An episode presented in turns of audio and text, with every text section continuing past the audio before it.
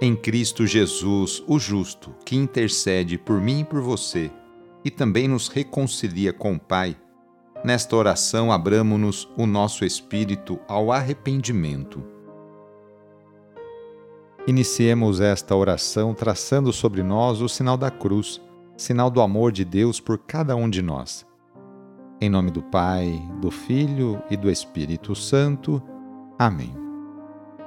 Senhor nosso Deus, nosso Pai, nós cremos em vós, nós esperamos em vós, nós vos amamos, nós vos agradecemos este dia e vos damos graças porque estamos com vida. Oferecemos este dia ao Senhor com todas as nossas alegrias e sofrimentos, com todos os nossos trabalhos e divertimentos. Guardai-nos do pecado e fazei de nós instrumentos de vossa paz e do vosso amor Ajudai-nos a observar vossos santos mandamentos. Amém. Sexta-feira, dia 10 de março. O trecho do evangelho de hoje é escrito por Mateus, capítulo 21, versículos de 33 a 43. Anúncio do evangelho de Jesus Cristo segundo Mateus. Naquele tempo, dirigindo-se Jesus aos chefes dos sacerdotes e aos anciãos do povo, disse-lhes: Escutai esta outra parábola. Certo proprietário plantou uma vinha, pôs uma seca em volta, fez nela um lagar para esmagar as uvas e construiu uma torre de guarda. Depois arrendou-a a vinhateiros e viajou para o estrangeiro. Quando chegou o tempo da colheita, o proprietário mandou seus empregados aos vinhateiros para receber seus frutos. Os vinhateiros, porém, agarraram os empregados, espancaram a um, mataram a outro e ao terceiro apedrejaram. O proprietário mandou de novo outros empregados, em maior número do que os primeiros, mas eles os trataram da mesma forma. Finalmente, o proprietário enviou-lhes o seu filho, pensando: Ao meu filho eles vão respeitar. Os vinhateiros, porém, ao verem o filho, disseram entre si: Este é o herdeiro. Vinde, vamos matá-lo e tomar posse da sua herança. Então agarraram o filho, jogaram-no para fora da vinha e o mataram. Pois bem, quando o dono da vinha voltar, o que fará com esses vinhateiros? Os sumos sacerdotes e os anciãos do povo responderam: com certeza mandará matar de modo violento esses perversos e arrendará a vinha a outros vinhateiros, que lhe entregarão os frutos no tempo certo. Então Jesus lhes disse: Vós nunca lestes nas Escrituras a pedra que os construtores rejeitaram tornou-se a pedra angular? Isto foi feito para e pelo Senhor e é maravilhoso aos nossos olhos?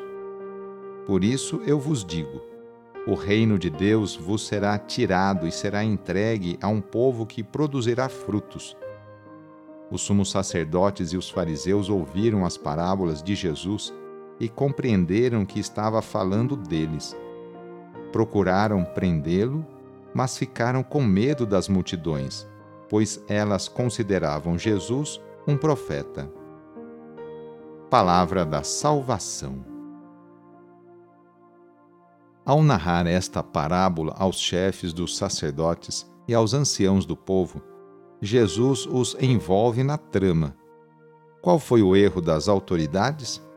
A eles foi confiada a população, mas não zelaram por ela.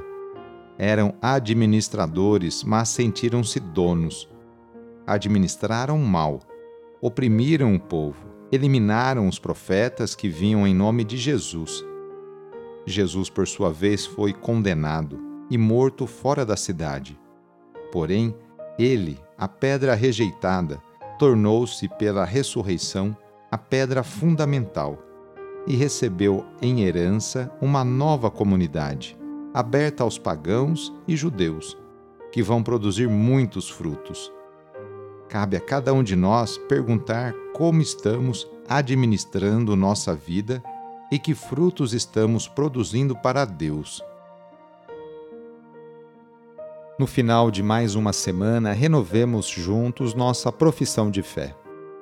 Creio em Deus Pai Todo-Poderoso, Criador do céu e da terra, e em Jesus Cristo, seu único Filho, nosso Senhor, que foi concebido pelo poder do Espírito Santo, nasceu da Virgem Maria, padeceu sob Pôncio Pilatos, foi crucificado, morto e sepultado. Desceu à mansão dos mortos, ressuscitou ao terceiro dia subiu aos céus, está sentado à direita de Deus Pai Todo-Poderoso, donde há de vir a julgar os vivos e os mortos.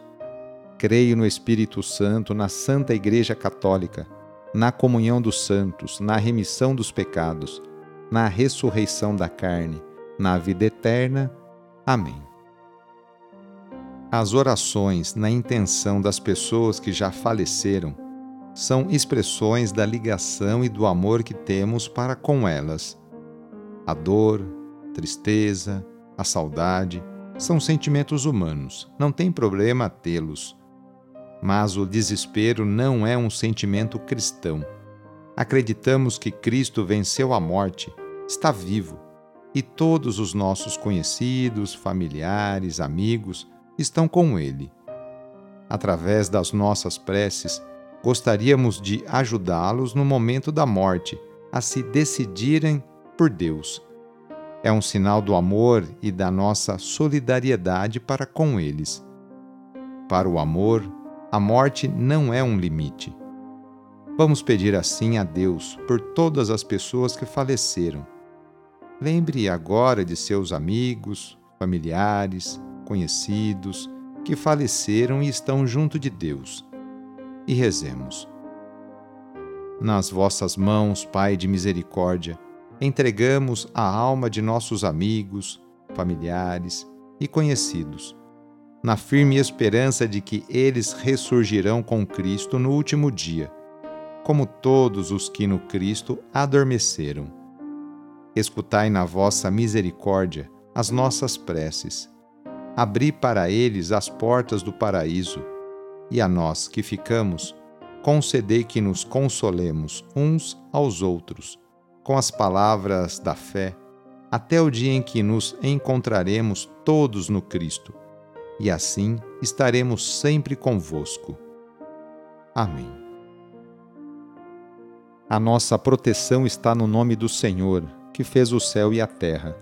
O Senhor esteja convosco, Ele está no meio de nós. Desça sobre você, sobre a sua família, sobre o seu trabalho e intenções a bênção do Deus Todo-Poderoso, Pai, Filho e Espírito Santo. Amém.